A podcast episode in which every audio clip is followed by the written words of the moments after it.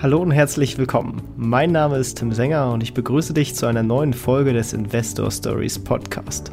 Erfahre von anderen Investoren, wie sie gestartet sind und welche Erfahrungen sie auf ihrem bisherigen Weg gemacht haben. Lass dich von ihren Geschichten, Strategien und Vorgehen inspirieren und schreibe deine eigene Investor Story. Hallo und herzlich willkommen zum Investor Stories Podcast und wir machen heute etwas Financial Engineering, denn wir haben den Alan Galecki zu Gast. Äh, herzlich willkommen im Podcast. Ja, hallo Tim, grüß dich, danke für die Einladung.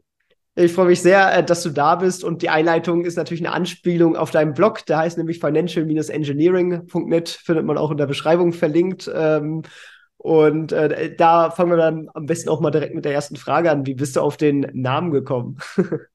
Ja, das ist äh, durchaus eine spannende Frage, auch ja ein bisschen Verwirrungspotenzial mit drin. Das war jetzt, sage ich mal, so halb beabsichtigt. Ähm, tatsächlich, das ähm, rührt daher, dass ich Wirtschaftsingenieur bin. Ähm, ich habe ähm, ja Wirtschaftsingenieurwesen, Produktion und Logistik studiert im Bachelor und im Master und habe dann ähm, graduell den äh, Schritt in die Finanzwelt ähm, erstmal gewagt und mich dann ja da quasi festgekrallt, weil ich davon nicht mehr weggekommen bin. Mein Interesse war einfach viel zu groß. Und als ich dann nach einem Namen für meinen äh, Blog gesucht hatte, habe ich erstmal überlegt und ähm, ja, dann bin ich irgendwann durch Zufall da drauf gekommen. Mein Bauchgefühl hat mir gesagt, das ist irgendwie das Richtige. Und ähm, ich kann es somit begründen. Und der Begriff ist ja in der Finanzwelt jetzt ähm, auch, sage ich mal, durchaus bekannt, wenn auch mit einer anderen Bedeutung. Und ähm, es ist so eine Mischung aus leicht provokativ, aber auch persönlich. Und da dachte ich, ja, das passt, das nehme ich so. Sehr cool. War das dann auch schon im, im, Studium, als du dann das allererste Mal ans Thema Investieren und Finanzen äh, herangeraten bist oder wie ist das quasi passiert? Äh, tatsächlich nicht. Ich kannte nach dem äh, Masterabschluss immer noch nicht, äh, wie eine Bilanz aufgebaut ist, wie eine G&V aufgebaut ist, warum es diese drei verschiedenen äh, Statements gibt. Ich habe mir das alles komplett selber beigebracht. Ähm, der betriebswirtschaftliche Teil im Studium, der hat sich eher auf so ähm, ja, Kalkulationen im, ähm, in der Fabrikhalle quasi ähm, ja, beschränkt. Du kannst dir vorstellen, wir haben so Produktionsabläufe simuliert, wir haben ähm, ja, Inventarbestände kalkuliert, wir haben gerechnet, wie lange es dauert, bis ähm, ja, Produkte die Fabrikhalle durchlaufen, bis sie zum Kunden ankommen, wie viel bevorratet werden muss. Also schon mit so einem leicht äh, technischen, logistischen Hauch, aber diese reine ähm, Betriebswirtschaft, dieses äh, auch Controlling und ähm, alles, was man so in der Börsenwelt äh, zu hören bekommt, das war mir alles völlig fremd und äh, das kam im Studium gar nicht vor. Ja, okay. Ja, du hast eben jetzt äh, schon ein bisschen was Persönliches von dir erzählt. Äh, da, da würde ich natürlich gerne noch mal ein bisschen äh, mehr erfahren. Äh, was sind so Fakten über dich, die man auf jeden Fall wissen sollte? Ich bin 33 Jahre alt.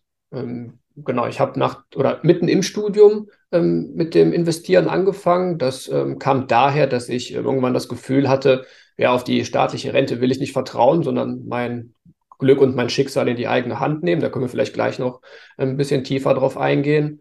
Ähm, ich interessiere mich neben ähm, der Börse und der Finanzwelt auch für ähm, Sport, gesunde Ernährung und habe auch äh, eine Frau und eine kleine Tochter zu Hause.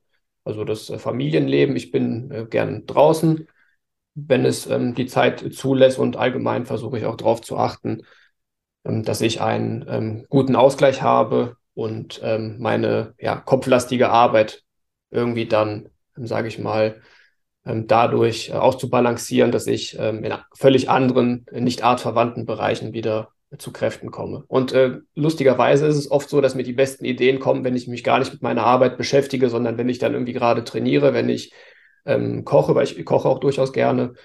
Äh, und äh, ja, so, so, so, das ist so das grobe Bild, was man von mir haben kann. Ja, denn äh, du, du, betreibst den Blog tatsächlich in, in, in, Vollzeit, wenn ich das richtig verstanden habe, und ähm, bist, bist damit hauptsächlich unterwegs, richtig?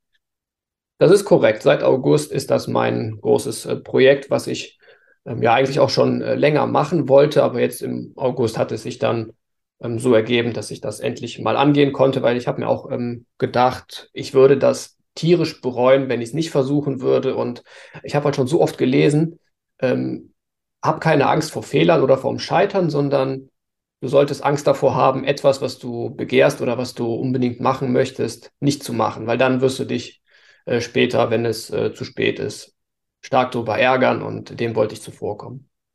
Ja, und äh, das, das scheint ja für auf jeden Fall zu funktionieren, aber äh, vielleicht auch generell äh, zahlt das ja auch auf äh, die persönliche Geschichte natürlich ein, weil du dann in der Zeit, die du in deine sowieso getätigten Aktieninvestments dann natürlich leveragen kannst, äh, in, in beide Richtungen.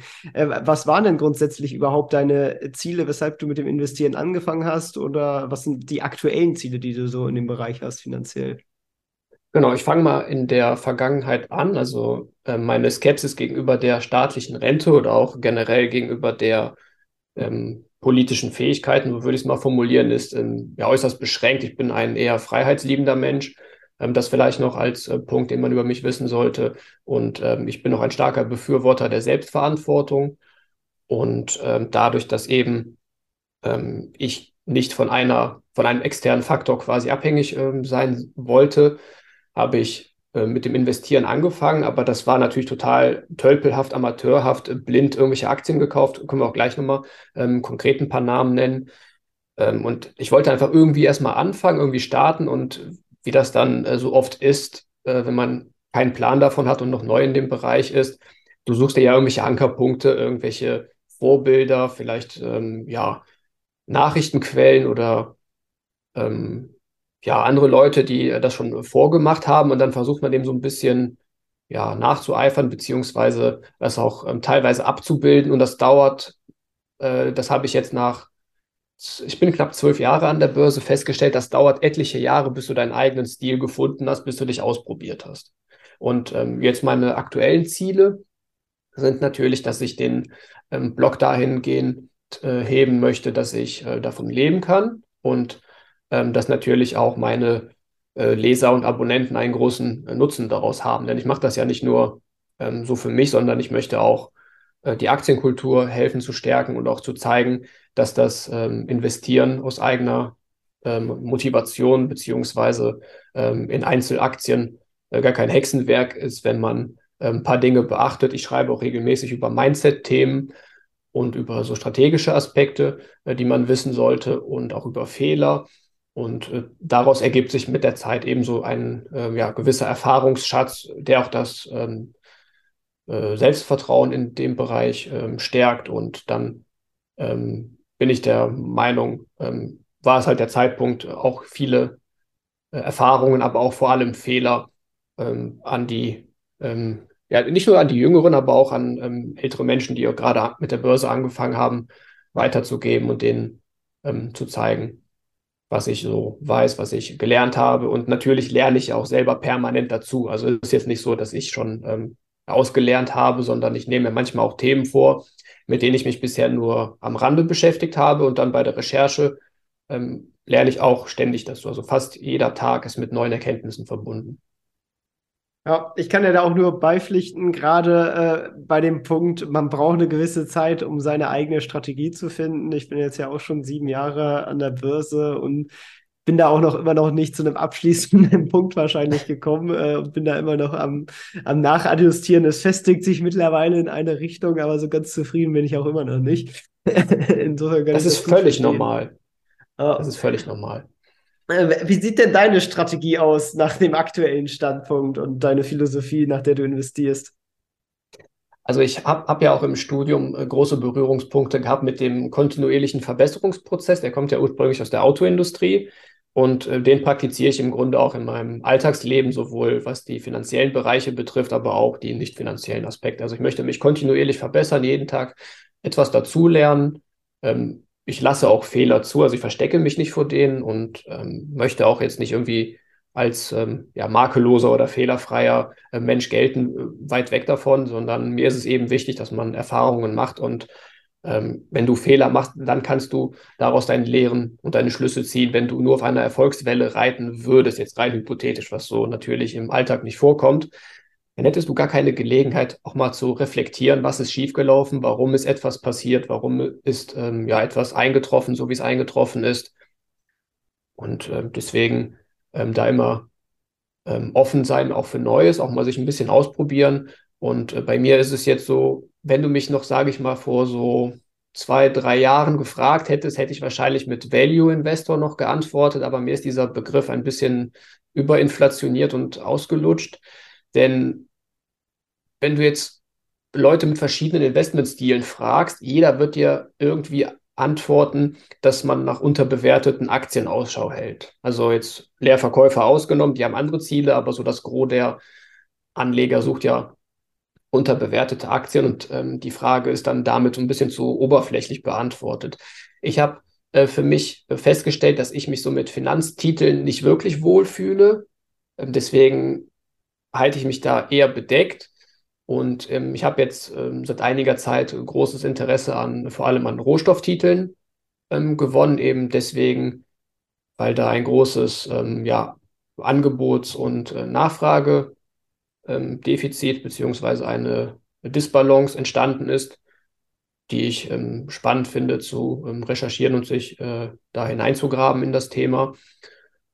Aber ansonsten bin ich Aktieninvestor, also ich investiere jetzt auch nicht in Anleihen oder in irgendwelche ähm, alternativen Produkte. Die einzige Ausnahme ist, dass ich hin und wieder mal ähm, Optionen auf den äh, Volatilitätsindex äh, mit hineinnehme, wenn wie im aktuellen Umfeld, also wir nehmen ja jetzt im April den ähm, Podcast auf, da ist die Volatilität aktuell sehr niedrig und das Chance-Risiko-Verhältnis ähm, sollte dann eher ähm, ja dahin deuten, dass bald wieder ein bisschen was am Markt passiert und dass der nicht ewig ähm, ja quasi ohne größere Bewegungen ähm, herumläuft, aber das ist eher zu ähm, ja, Absicherungszwecken, aber ansonsten bin ich reiner Aktieninvestor.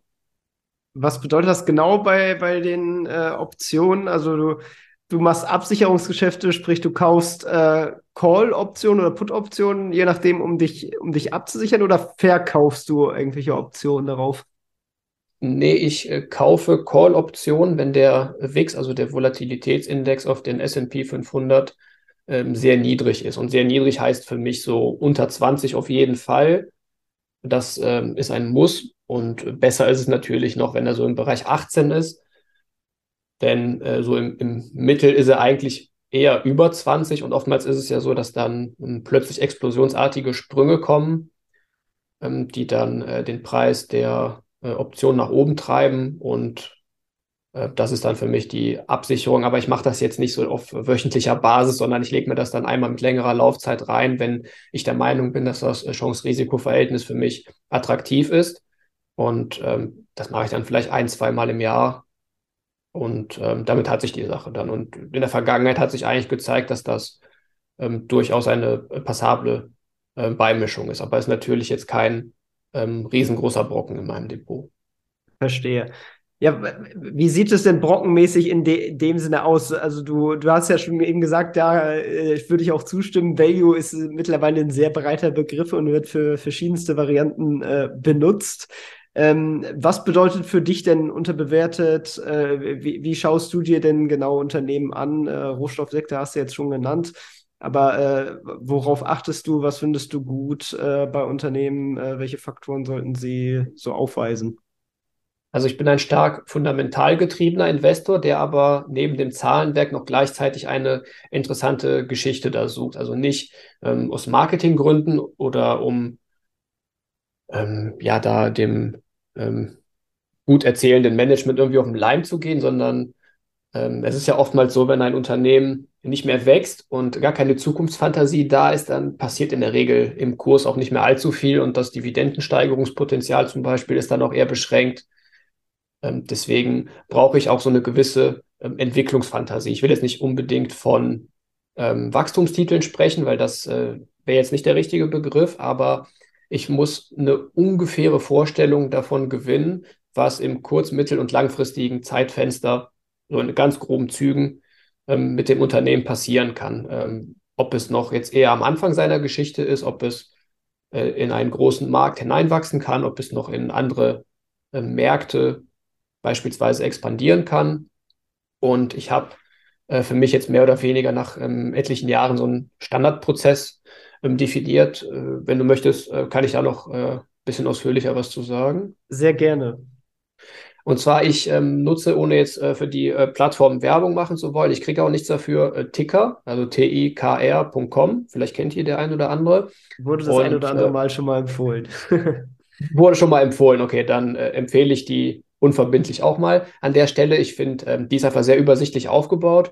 Und ähm, da schaue ich mir erstmal so ganz grob das Zahlenwerk an. Also ich will ähm, gar nicht allzu tief eintauchen, sondern ich gucke erstmal, wie ist die Umsatzentwicklung über die letzten zehn Jahre, ähm, was hat das Unternehmen für Margen, sind die Gewinne mit den Umsätzen mitgezogen und in welchem Verhältnis? Wird Cashflow generiert, ist das Unternehmen kapitalintensiv, zahlt es Dividenden, kauft es Aktien zurück oder reinvestiert es ähm, seine Mittel und ähm, hat es auch hohe Kapitalrenditen. Dann schaue ich mir noch den langfristigen Chart an, um so eine grobe Richtung abzustecken. Ähm, wie entwickelt sich das Unternehmen und wie waren die letzten Jahre, also natürlich so lange, wie es ähm, die Datenlage hergibt. Und wenn ich das gemacht habe und da jetzt schon beispielsweise für mich nicht feststelle, ja, das ist eine sehr kapitalintensive, hochverschuldete, äh, stagnierende oder sogar schrumpfende äh, Unternehmung, die äh, mehr Dividende austeilt, als die Cashflow generiert, ganz schlechte Kapitalrenditen hat, dann mache ich gar nicht erst weiter. Dann ist das Thema für mich beendet, dann ähm, will ich auch gar nicht wissen, ähm, wie es da weitergeht. Also ich bin generell so, ich habe ähm, früher immer stark nach Chancen gesucht und nach Potenzialen und ich bin aber jetzt, ähm, ich würde sagen, seit grob zwei Jahren suche ich nach Risiken, nach Stolperfallen und ich versuche mir Investments auszureden in erster Linie. Und ähm, es gibt so ein paar Punkte eben, wie, wie die hohe Verschuldung oder dass ähm, mehr ausgezahlt als eingenommen wird, äh, wo ich dann äh, für mich schon eine rote Linie habe.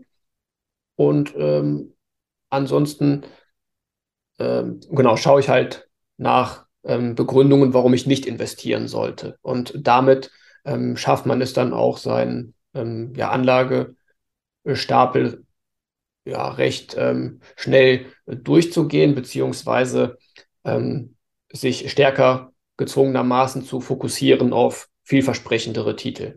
Und äh, wenn ich diese äh, Zahlenanalyse so im Groben gemacht habe, dann schaue ich mir gerne eine Investorenpräsentation und auch die Homepage des Unternehmens an, um grob zu schauen, äh, was ist die Story dahinter, was vermarktet das Management, wo setzt es seine Schwerpunkte, was erzählt es, ähm, werden noch Konkurrenzvergleiche gemacht, weil das macht ja auch nicht jedes Unternehmen. Und dann habe ich so einen groben Überblick und weiß, was das Unternehmen macht und wie es aufgestellt ist. Und wenn ich dann immer noch ähm, ja nicht ähm, ablehne, dann steige ich tiefer ein. Dann fange ich an mit Geschäftsberichten, mit den letzten Ergebnissen. Ähm, und ganz äh, später, wenn ich immer noch der Überzeugung bin, dann steige ich auch mal in ähm, Transkripte von Conference Calls ein, ähm, lese die dann, äh, vergleiche auch ähm, Konkurrenten mache so kleinere Branchenanalysen, also jetzt nicht ultra detailliert, aber um grob dann äh, zu sehen, wer ist der Marktführer, was sind die größten oder wer sind die größten Konkurrenten. Hat es auch noch Insider-Transaktionen gegeben? Wie steht es um das Management? Und ähm, all diese Punkte zusammen, ähm, wenn ich mir dann Überblick verschafft habe, ähm, gliedern sich dann in die groben Oberkategorien, also erstmal Geschäftsmodell, dann Management und Kapitalallokation, Finanzen und äh, Bewertung und Ausblick und dann natürlich auch noch die Risiken. Und das muss ich in einem Gesamtpaket für mich überzeugend ähm, quasi ähm, schnüren können. Und überzeugend heißt, ähm, früher war das nur rein überzeugend für den Kopf, also logisch und fundamental, aber ähm, auch mein Bauch muss überzeugt sein. Denn ich habe da für mich festgestellt, wenn man sich nur die Zahlen ansieht, dann neigt man hin und wieder auch mal dazu, zu stark vergangenheitsbezogen unterwegs zu sein und dann vielleicht ähm, ja ehemals gute, vorteilhafte Entwicklungen zu stark in die Zukunft zu projizieren und die einfach nur vorzuschreiben.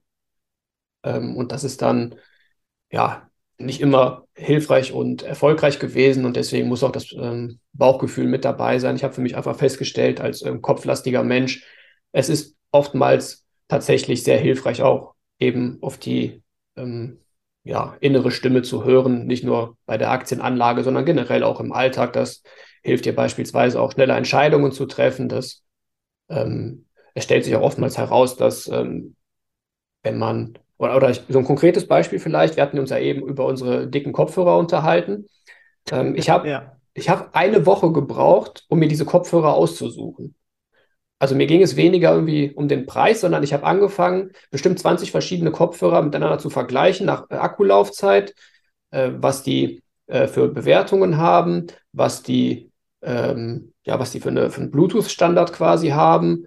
Und dann bin ich da auch in detaillierte äh, Faktoren reingegangen und ähm, habe mich da total vergraben und das muss dann einfach nicht sein, weißt du? Und dann ähm, habe ich irgendwann gesagt, komm, ich äh, nehme jetzt das, was mein, äh, wo mein Bauchgefühl sagt, ja, das ist ein Versuch wert und seitdem habe ich es auch nicht mehr bereut, ja, und seitdem hm, versuche ich diesen Ansatz auch immer stärker eben in meinen Alltag einzubringen.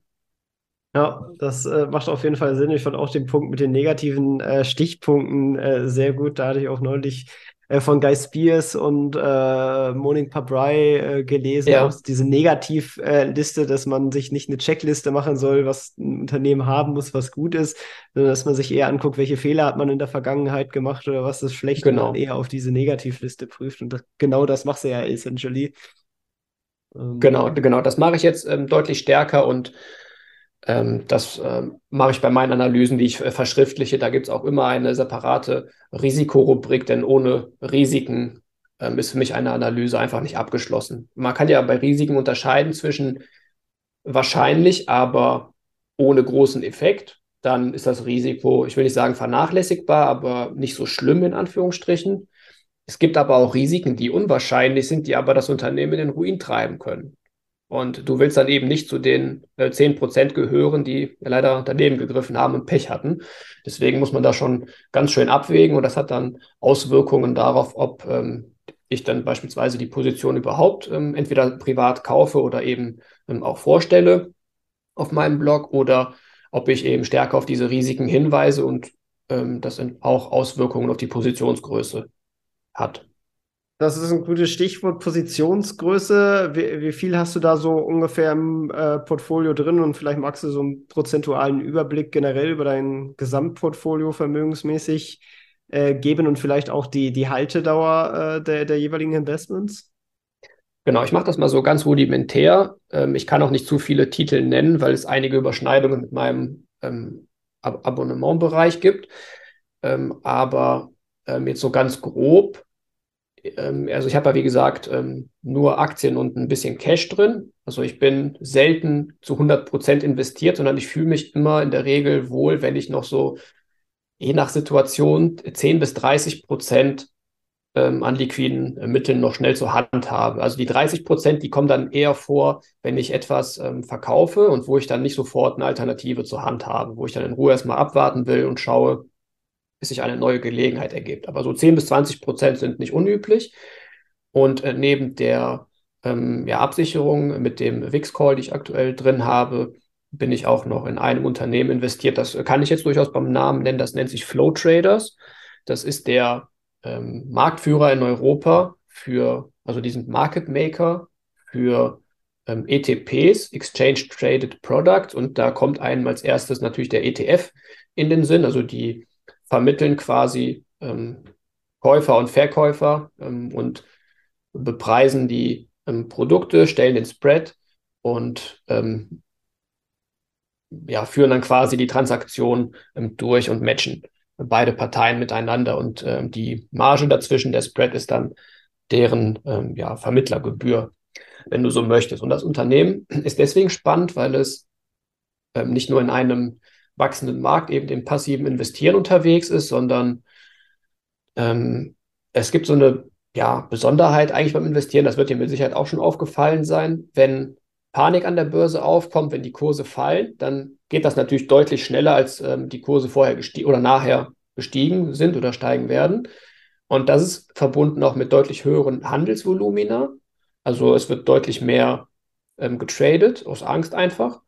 Und gleichzeitig gehen dann auch die Margen äh, für Flow Traders hoch und die haben dann einen überproportional deutlich höheren ähm, Ertrag ähm, in diesen Situationen. Das heißt, die sind Profiteur von Marktverwerfungen. Und das ist dann für mich auch noch so eine zweite Säule der Absicherung, aber eben nicht nur in diese eine Richtung, sondern auch mit dem ähm, wachsenden Zustrom an äh, passiven Investments. Das machen die nicht nur für ETFs, das ist jetzt deren größter Bereich erstmal, das machen die aber auch für ähm, Fonds, die ähm, Anleihen ähm, drin haben, die Rohstoffe drin haben, die ähm, seit einiger Zeit auch Krypto haben. Und das sind alles eben ähm, ja, wachsende Bereiche, weil auch mehr Leute ihr Geld an der äh, Börse anlegen. Und davon äh, profitieren die dann auch nur eben in, in kleineren in Schritten, genau. Ansonsten habe ich eine ähm, große Rohstoffsäule drin, die verteilt sich aber auf mehrere Unternehmen. Also da bin ich eher in diesen, ähm, ja, wenn man so will, ungeliebten, anti-ESG, dreckigen Bereichen unterwegs, weil da einfach die Bewertungen ultra niedrig sind. Aber wenn man äh, rational an die Sache herangeht, dann sind eben diese Rohstoffe aus dem Alltag nicht wegzudenken. Also sei es Öl, sei es ähm, Kokskohle. Also Kokskohle wird ja bei der Stahlerzeugung ähm, benötigt. Äh, ich habe auch ein ähm, Uraninvestment, aber keine Minengesellschaft, sondern ähm, ein Unternehmen, welches quasi nur am Markt physisches Uran kauft und dann auf ähm, steigende ähm, Kurse setzt, um die Assets auf der Bilanz aufwerten zu lassen. Und äh, genau, ansonsten noch ein paar äh, wenige kleinere Sondersituationen, wo entweder eine Übernahme äh, möglich ist oder wo es ähm, ja irgendwie zu einer ähm, zu Spin-offs kommen könnte, zu einer Verschlankung, ähm, Reorganisation, weil ähm, die letzte Kategorie vor allem mit, in der Regel mit, der, mit dem breiten Markt unkorreliert ist und auch in fallenden Märkten ähm, können diese Unternehmen ähm, durchaus ein Eigenleben führen. Und ähm, das alles führt dann zu 10 bis 12 Positionen in der Regel. Also bis zu 15 würde ich mich auch noch wohlfühlen, aber darüber hinaus sage ich dann, nee, das ist mir zu chaotisch, zu unübersichtlich. Da muss ich auch ähm, beispielsweise dann zu viel scrollen. Da kann ich nicht innerhalb von fünf Sekunden äh, schon sagen, ähm, ob das jetzt hier alles in die richtige Richtung läuft, sondern dann muss ich tiefer einsteigen und ich will aber schnell sehen, aha, das sind meine ähm, Gewichtungen, das ähm, ist jetzt hier die kleinste Position, äh, das war jetzt die Entwicklung und ähm, das, äh, genau, also ich habe auch keine ähm, Limite im Grunde äh, was jetzt ähm, die Beschränkung nach oben betrifft. Also ich war ja vorher auch im äh, Fondsmanagement ähm, tätig und da war das immer sehr nervig, wenn du, wenn eine Position über 5% oder über 10% gewachsen ist, dann warst du gezwungen zu verkaufen und das ist quasi dein äh, bestes Pferd auf der Strecke und du musst dich von dem teilweise trennen und als ja, rational denkender Anleger denkst du dir, was soll der Mist? Ähm, ich will doch eigentlich eher die schlecht laufenden Titel rausschmeißen und die guten sollen das Portfolio hochziehen. Aber nee, man wird äh, künstlich kastriert, äh, muss sich beschränken und äh, wenn es ganz schlecht läuft, musst du den Mist auch noch nachkaufen oder die, die äh, schlechter laufenden Titel. Und das äh, muss halt nicht unbedingt sein. Und im Privaten hat man eben den schönen Vorteil, wenn eine Position auch ähm, ja, auf 20 Prozent ansteigt, ähm, warum soll ich die dann nicht weiterlaufen lassen, wenn die gut läuft? Wie lange ist dabei dann deine Haltedauer? Also die Sondersituation gibt ja ein Name ja, sind ja eher so ein situationsgetriebenes Investment. Hältst du sonst am liebsten gerne unendlich lange oder äh, wie ist da so deine Umschlagszeit? Ich habe da keine Beschränkung. Ich äh, bin durchaus auch bereit, solange die ähm, These, die ich vorher hatte, entweder ähm, weiterhin Bestand hat oder sich noch verstärkt hat, ähm, unbegrenzt erstmal an dem Unternehmen festzuhalten. Wenn ich aber dann merke, es wird von der Bewertung her ungemütlich, ähm, es hat sich grundlegend im äh, Geschäftsmodell entweder was geändert oder ist dabei, sich zu ändern, weil das Unternehmen fragwürdige Akquisitionen äh, vorhat zu tätigen, es einen äh, Managementwechsel gibt, wenn zum Beispiel ein Gründer geht, dann werde ich sehr hellhörig. Da ähm, bin ich erstmal direkt von vornherein gespaltener Meinung und ähm, schaue, ob das dann noch weiter ja, das Potenzial hat, quasi die ursprüngliche Vision und die Pläne des äh, Gründers weiter fortzusetzen. Oder wenn ich eben eine ähm, bessere Alternative finde, dann schaue ich mein Portfolio nochmal durch, wenn ich äh, zu dem Zeitpunkt jetzt ähm, gerade zu wenig ähm, Cash haben sollte und dann äh, führe ich einen Tausch durch. Aber ansonsten ähm, ist es mir lieber, wenn ich so wenig wie möglich ähm, handeln muss.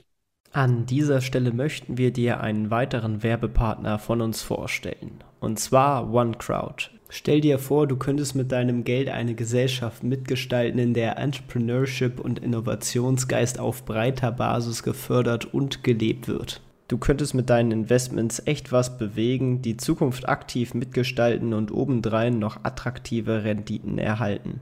Klingt zu schön, um wahr zu sein? Es ist aber genau das, wofür OneCrowd steht. Denn dort hast du die Möglichkeit, dich mit schon kleinen Beträgen an jungen Unternehmen zu beteiligen, die Lösungen für die wichtigsten Herausforderungen unserer Zeit entwickeln. Und damit kannst du innovative und nachhaltige Projekte aus verschiedenen Bereichen unterstützen. Als Hörer des Investor Stories Podcasts erhältst du mit dem Gutscheincode Investor-Stories einen Rabatt von 50 Euro auf dein erstes Investment. Das Ganze wird zusammengeschrieben und Groß- und Kleinschreibung ist dabei egal.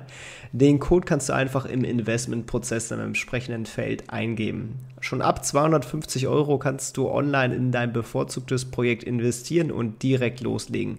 Gehe dafür einfach auf investor-stories.de slash onecrowd oder klicke auf den Link in den Shownotes. In Folge 231 hatten wir übrigens bereits mit dem Geschäftsführer von RunCrowd, nämlich Marc Speidel, gesprochen. Den Link zu der Folge, den findest du natürlich ebenfalls in den Shownotes. Und jetzt wünsche ich dir viel Spaß bei der weiteren Folge.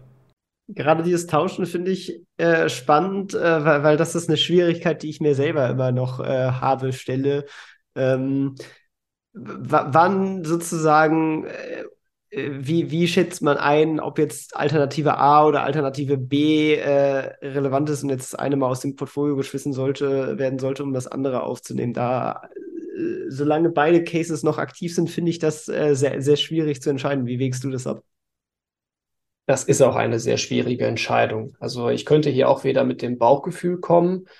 Ähm, es gibt auch eine andere Möglichkeit, die praktiziere ich aber selber jetzt nicht, ist äh, beispielsweise an mehreren Teilpositionen Teilverkäufe durchzuführen. Also wenn du zum Beispiel mehrere Positionen mit 5% hast, überall einen Prozentpunkt raus und dann hast du äh, freie Mittel, um eine weitere aufzunehmen. Aber das frisst sich dann so ein bisschen mit äh, meinem Vorhaben, eher so 10 bis 12 Positionen insgesamt zu haben und nicht da deutlich darüber hinaus zu gehen. Ich schaue dann auch auf die Bewertung ich ähm, schaue, wo ich äh, das größere Potenzial sehe. Ich versuche das natürlich immer durch Zahlenwerk zu untermauern, aber im Endeffekt ist da einfach ähm, das Bauchgefühl auch mit dabei. Und äh, wenn du halt daneben greifst, dann ist das nun mal so. Damit muss man sich mit der Zeit irgendwann mal abfinden und da wird auch keiner drum rumkommen. Das wird früher oder später passieren. Okay, ja, macht Sinn. Ja, ich bin mir sicher, es lief nicht immer alles äh, so super, ähm, äh, aber durch Fehler lernt man ja zum Glück. Äh, was würdest du vielleicht als deinen äh, größten Fehler und dementsprechend größtes Learning bezeichnen? Darf ich nur eins nennen oder darf ich mehrere? Du kannst auch nennen? gerne mehrere nennen.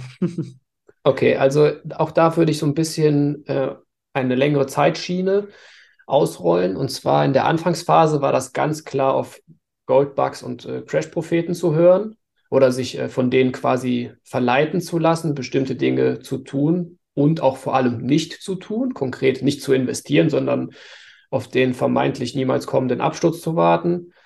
Und das war nicht nur unheimlich ähm, ja, nervenaufreibend, weil du bist dann in so einer Blase irgendwie gefangen. Äh, du versuchst ständig das Weltbild irgendwie zu verfolgen. Du bist aber gleichzeitig eher pessimistisch unterwegs, also gezwungenermaßen, weil die vermitteln ja keine positiven Botschaften. Und äh, die entgehen einfach ähm, ja, super Investments in der Zeit. Du bist mit den völlig falschen Sachen beschäftigt. Und äh, da habe ich jahrelang gebraucht, um da rauszukommen. Also am Anfang ähm, hatte ich ja, ähm, hatte ich ja gesagt, meine so ein paar blinden Investments getätigt. Da hatte ich da mit denen noch nichts zu tun, aber dann bin ich irgendwann über irgendwelche Nachrichtenportale, äh, sei es auch im, im, Fernsehen, irgendwelche vermeintlichen Experteninterviews. Also ich selber mag das Wort Experte nicht, weil das für mich irgendwie nichtssagend ist, aber die werden ja immer so dargestellt. Und da bin ich dann irgendwann so in diesen Bereich reingerutscht, weil und das Problem ist, ähm, dass die dir so scheinbar irgendwas äh, Logisches darlegen. Das ist immer mit Zahlen und Daten untermauert ähm, und auch mit historischen Vergleichen. Und wenn du so ein kopflastiger, eben auch fundamental orientierter und äh, zahlenlastiger Mensch bist, dann ähm, ja, bist du quasi gefundenes Fressen für diese Gruppe und da habe ich ewig gebraucht, um da rauszukommen. Und deswegen habe ich die ersten Jahre eigentlich auch ähm, ja, größtenteils an der Seitenlinie verbracht und gewartet ähm, und äh, habe immer auf irgendeinen vermeintlichen ja, Absturz gewartet. Und äh, wenn dann auch mal kleinere Korrekturen kamen, dann war ich auch irgendwie nicht bereit reinzugehen, weil es kann ja an vermeintlich noch weiter runtergehen. Wahrscheinlich kennst du das ganze Spielchen auch. Und äh, das war halt einerseits sehr lehrreich, aber ähm, das ist halt so ein Punkt, wo ich sage, ähm, bitte niemals jemandem hundertprozentig glauben und äh, sein Gehirn abgeben, sondern äh, man kann sich andere Meinungen anhören. Das mache ich ja auch. Ich lese ja auch andere Blogs zum Beispiel äh, als Blogger selber. Das ist ja äh, völlig gut, um den eigenen Horizont zu erweitern. Aber überall immer kritisch sein, das mit, ähm, mit dem, was man eigentlich ähm, denkt und auch erwartet, abgleichen und das eher so als ähm, Erweiterung und Ergänzung sehen, aber nicht als, ähm, als grobes Leitbild. So, das war die eine Geschichte.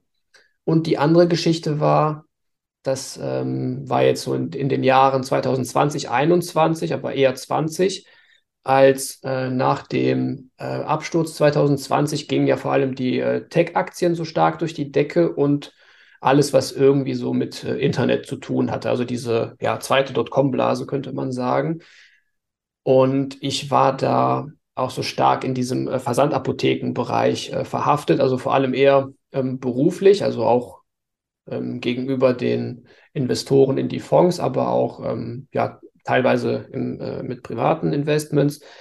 Und ich war von dieser Story irgendwie so fasziniert, obwohl die eigentlich total hohe Risiken hat. Und wenn ich jetzt diese ganzen Emotionen heute so zur Seite stelle und mir diese Investment Cases nochmal ansehe, du hast ein hohes regulatorisches Risiko, du hast eine riesengroße Apothekerlobby dagegen, du hast noch unprofitable Geschäfte, die bestenfalls schwachmargig sein werden das ist halt schon sehr ambitioniert, da dann reinzugehen. Ja, und äh, irgendwann war ja auch in den Kursen ähm, ziemlich viel eingepreist und ich habe es da einfach verpasst, den Ausstieg zu schaffen. Also ich war, ähm, ich war ja auch äh, Co-Fonds-Berater und äh, wir hatten damals die Zorose-Aktie im Bereich von 100 Franken eingesammelt und die ist ja danach ähm, relativ schnell auf 500 hochgegangen.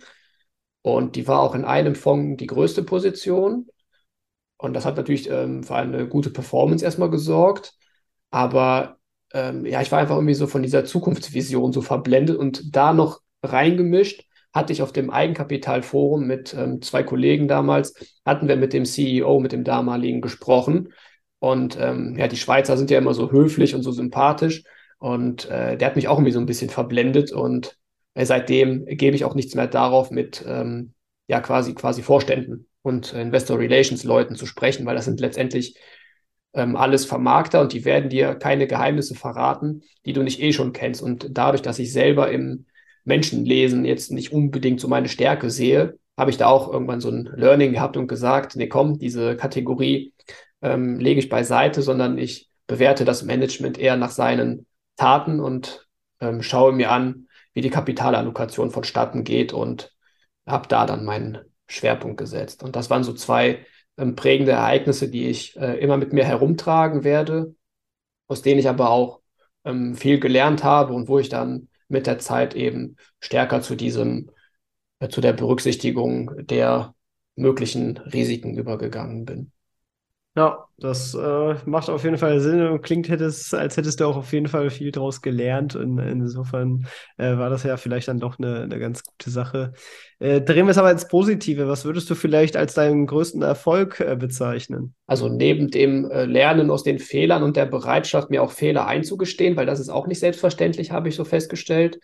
Äh, wenn wir jetzt über konkrete Aktieninvestments sprechen, dann war das im letzten Jahr eine, ja, ein südafrikanischer ähm, ja, Kohleminer, also Tangela oder Tangela Resources. Das ist jetzt schon das dritte Mal, dass der ja, Begriff hier fällt. Ja.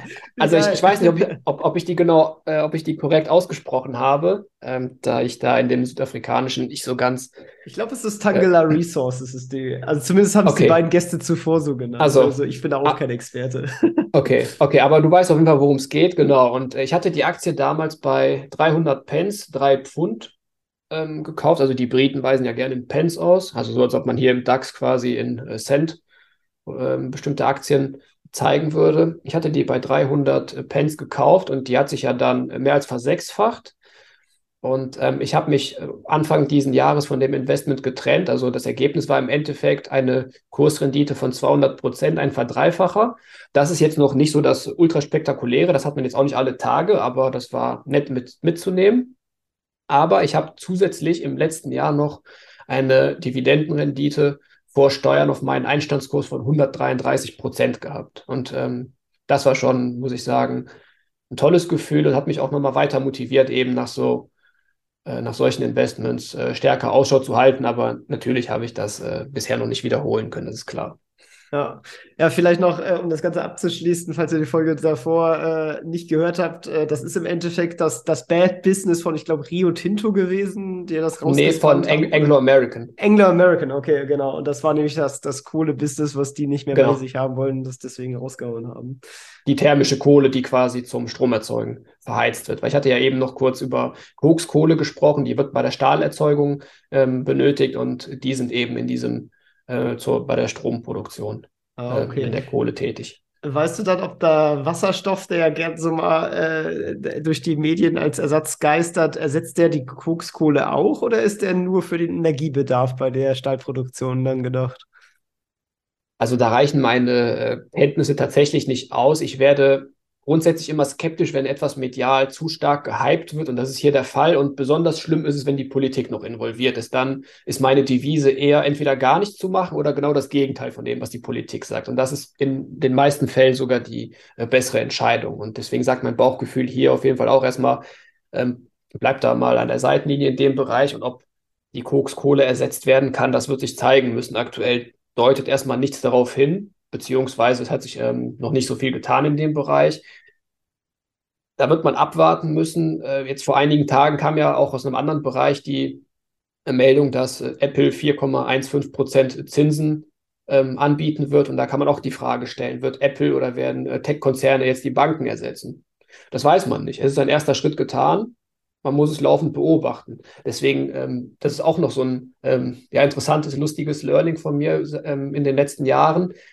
Ähm, Buy and Hold ist ja eigentlich so eine ja, Dauerphrase, die man ähm, eingetrichtert bekommt. Da ist eigentlich auch so im Kern was dran, aber ähm, man muss halt immer trotzdem laufend ähm, seine Investments beobachten. Man muss jetzt nicht äh, tagtäglich auf den Kurs schauen, aber man sollte zumindest mal grob ähm, schauen, wenn man als seriöser Investor unterwegs sein will, was sich in den Unternehmen tut. Und diese fortlaufende Beobachtung gehört eben dazu. Ne, also das Wasserstoff-Thema ähm, wäre jetzt so ein potenzielles Risiko, was man im Hinterkopf behalten muss. Und man muss es einfach fortlaufend beobachten und schauen, ob sich da irgendwas äh, bewegen oder tun wird, wie die Auswirkungen sind oder ob das vielleicht auch nur eine kleine Platzpatrone ist. Ähm, dann ist es vielleicht eine Möglichkeit, ähm, äh, ein äh, Produktionsverfahren, aber vielleicht äh, schafft es es gar nicht in die große Breite. Das weiß man auch nicht.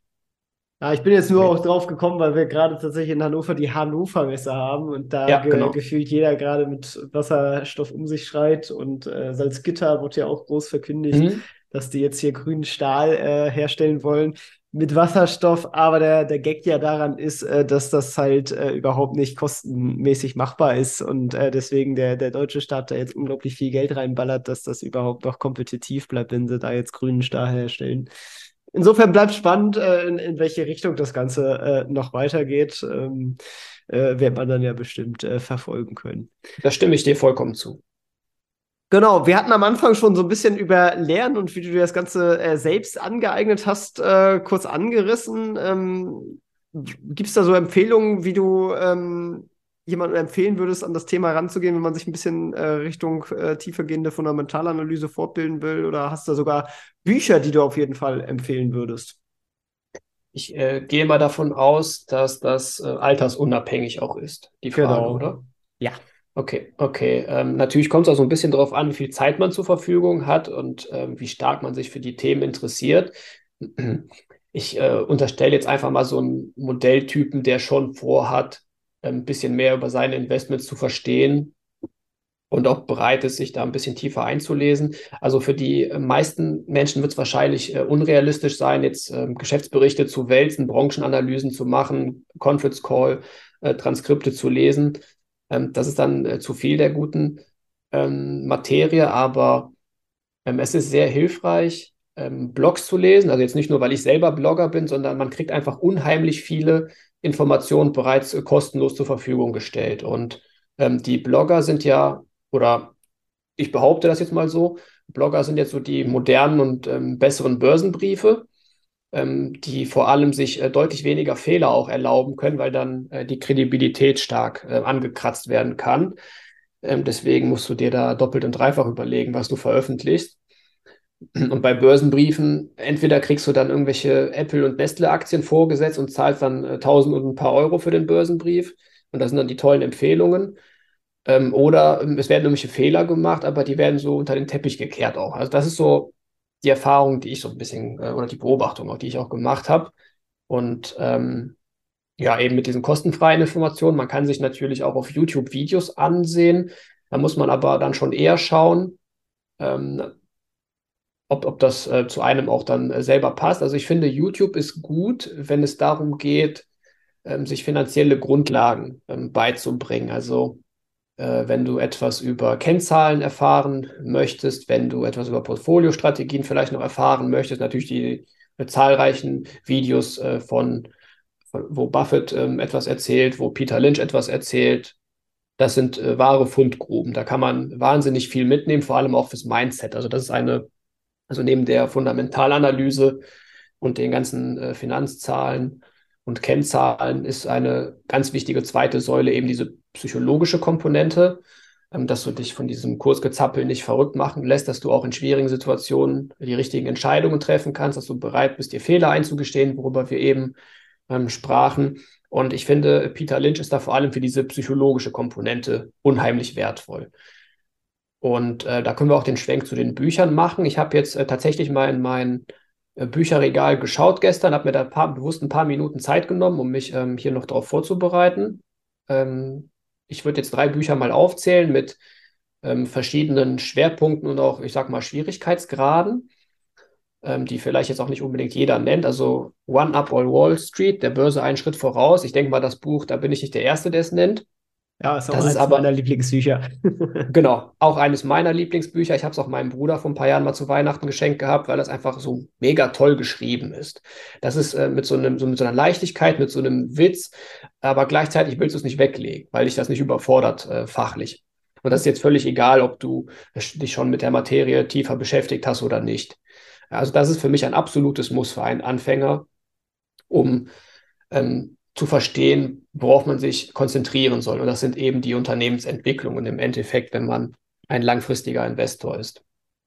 Dann das zweite Buch, da kannst du mir auch gerne sagen, ob das schon mal jemand genannt hatte. Das ist Capital Returns äh, von äh, Edward Chancellor. Also der hat das ähm, ja geschrieben. Ähm, Im Grunde sind das die ähm, Anlegerbriefe von äh, Marathon Asset Management und da geht es ganz stark um diese Kapitalzyklen, ähm, vor allem auch im Rohstoffbereich. Und wenn man da verstehen will, ähm, wie die Rohstoffwelt tickt in erster Linie, dann ist das ein Geheimtipp und das ist auch ähm, ja eines der wenigen Bücher, mit dem ich tatsächlich auch ähm, einen ja, Buchgewinn ähm, vorweisen kann, weil ich habe das Buch damals für 30 und ein paar Euro gekauft. Da habe ich mir schon gedacht, ja, schon recht ähm, teuer, aber ist, mittlerweile kratzt das schon eher an der 60-Euro-Marke und das wird so ein Evergreen und auch so ein Buch sein, wo ich mir vorstellen kann, dass das irgendwann für 1000 Euro im gebrauchten Zustand ähm, zu haben sein wird. Einfach ein ähm, bisschen komplexer geschrieben, da sollte man sich etwas mehr fokussieren, aber es ist unheimlich wertvoll. Und als drittes, das ist ähm, dann noch ein bisschen, ähm, ja, ich will nicht sagen freakiger, aber also ich war ja vorher noch, ähm, bevor ich als Aktienanalyst und im, Fondsmanagement gearbeitet ha habe, war ich ja ein Dreivierteljahr in der Wirtschaftsprüfung tätig und da ist man ja so ein bisschen als äh, Detektiv unterwegs. Und äh, wenn man sich das in die eigene Aktienanalyse noch einbauen will, dann ist das Buch Financial Shenanigans, also quasi so finanzielle, ja nicht Betrügereien, aber so Mauscheleien und Tricksereien ähm, von Howard Schilit. Das ist äh, ein Buch, was wahrscheinlich, ich würde mal sagen, 70, 80 Prozent der Anleger abschrecken würde. Es geht aber darum, wie man ähm, die Zusammenhänge in den einzelnen Statements besser verstehen kann und wie man mögliche Betrügereien oder Ungereimtheiten in Bilanzen verstehen kann. Also der geht da zum Beispiel auf so Zusammenhänge drauf ein, wie ein Unternehmen weist einen gestiegenen Umsatz aus, weist einen tollen Gewinn aus, aber der Cashflow ist ganz schlecht, weil sich dann beispielsweise die Inventarbestände ähm, ja, stark aufgebauscht haben. Und daraus kannst du dann schließen, dass äh, die Geschäfte doch gar nicht so gut laufen. Weil letztendlich die Gewinn- und Verlustrechnung, die sagt dir ja was aus darüber, wie sich deine Vermögenswerte entwickelt haben.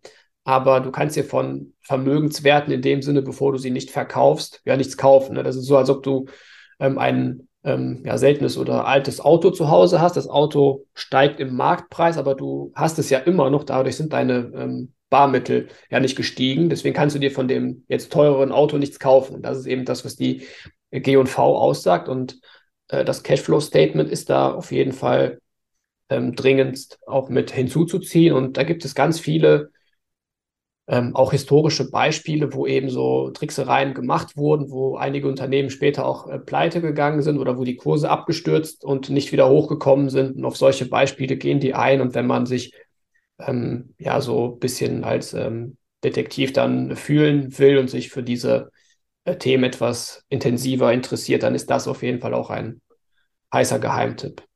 Sehr cool. Ja, es sind beides zwei Bücher, glaube ich, die hier tatsächlich noch nicht genannt wurden. Zumindest äh, bin ich mir sehr unsicher. Das erste vielleicht noch, aber glaube ich eigentlich auch nicht. Äh, insofern sehr cool. Äh, sind in den Shownotes verlinkt. Äh, kann man mal tiefer, äh, tiefer reinschauen, wenn einem äh, das angesprochen hat. Und natürlich auch Peter Lynch, ein Klassiker. Ähm, auf jeden Fall immer eine Empfehlung wert. In Richtung Buchinvestment muss ich schmunzeln. Äh, das gibt es ja interessanterweise bei ein paar Investmentbüchern. Ich glaube, das äh, bekannteste, wo es mir so ein bisschen aufgefallen ist und echt äh, krank ist, ist Margin of Safety von äh, Seth Klarman. Ja. Das ist einfach ja. unnormal teuer geworden, das Buch, weil es ja. einfach nicht mehr hergestellt wird. Genau, ich glaube, genau. du zahlst fast 1000 Dollar mittlerweile, wenn du da ein gebrauchtes Exemplar, beziehungsweise wenn es halbwegs neu ist, dann zahlt man da teilweise mehrere tausend. Also wer da die Erstauflage gekauft hat, der hat, glaube ich, ein, guten, ein gutes Investment gemacht. Genau. Und bei Capital Returns, also es gab ja auch vorher noch ein Buch, was quasi zeitlich, ich glaube, entweder ging das bis in die Dotcom-Blase oder bis kurz nach der Dotcom-Blase. Das war quasi so der inoffizielle erste Teil ähm, über diese ähm, Anlegerbriefe.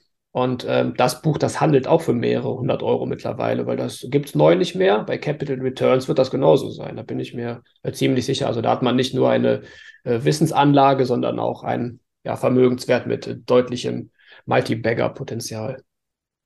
Ja, sehr cool. Ja, und dann sind wir tatsächlich auch schon am Ende und spielen natürlich noch unser altbekanntes Rollenspiel. Wenn du jetzt morgen im Körper jemand anderes aufwachst und äh, dieserjenige hat einen angestellten Job mit 2000 Euro Nettoverdienst und noch 10.000 Euro auf einem Tagesgeldkonto. Du hast kein Netzwerk oder sonstige Kontakte mehr, musst sozusagen als neuer Mensch jedoch mit deinem heutigen Wissen von vorne beginnen. Wie würdest du es angehen? Wie alt ist denn der Mensch? Ich würde so sagen 25 Jahre. Okay, also noch ähm, im relativ ersten Lebensdrittel. Genau. Okay, relativ jung. Ähm, ja, ich würde mir, glaube ich, tatsächlich versuchen, einen besseren Job zu suchen. Erstmal, weil 1500 Euro netto heutzutage, also es kommt drauf an, wo du lebst.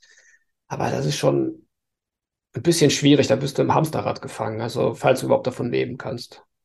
Deswegen, da kann es auch, wenn du jetzt zum Beispiel Anfang 20 bist, könnte es vielleicht auch noch Sinn machen, ein, zwei Jährchen bei den Eltern weiterzuleben, kostenlos um ähm, dann sich ein bisschen was ansparen zu können. Also das wäre dann Punkt zwei, auf jeden Fall zusehen, dass man ähm, so viel wie möglich an die Seite schaffen kann. Und was nicht schaden kann, ist ein ja, bodenständiger Lebensstil. Also ich habe mir damals auch Maßanzüge anfertigen lassen, als ich in der Wirtschaftsprüfung war. Die habe ich ja dann auch gebraucht, weil ähm, mir die aus dem Geschäft äh, irgendwie nicht gepasst haben, weil ich bin halt so ein eher athletischer Typ und da hast du dann entweder zu lange Arme oder in der Brust ist es zu eng und hat immer irgendwas nicht gepasst, ja.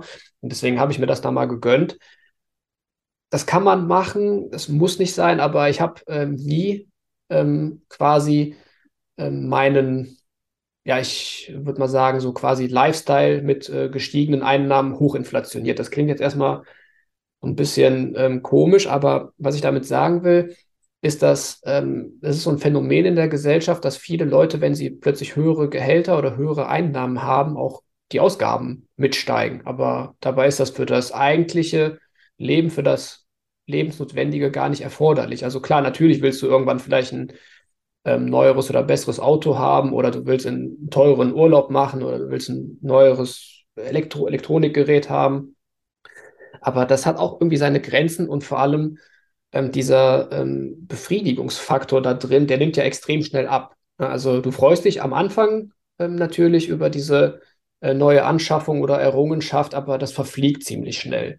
Und ähm, ich habe für mich festgestellt, äh, es macht mir viel mehr Freude, wenn das Geld ins Depot wandert und äh, wenn es da aktiv arbeitet und wenn da äh, eine ähm, ja, Rendite ähm, zustande kommt. Deswegen das Lebensnotwendige auf einem ja, gutbürgerlichen Niveau, das schon, aber ähm, da dann durchaus ähm, mit Bedacht sein. Und wenn man einen besseren Job hat und sich ähm, Reserven ansparen kann, äh, genau eben auf die Ausgaben achten. Und dann ist eben die Frage, willst du ähm, weiter angestellt sein oder willst du dich vielleicht irgendwann mit deiner eigenen Idee selbstständig machen? Aber das wäre dann natürlich weiter äh, perspektivisch noch in die Zukunft gedacht.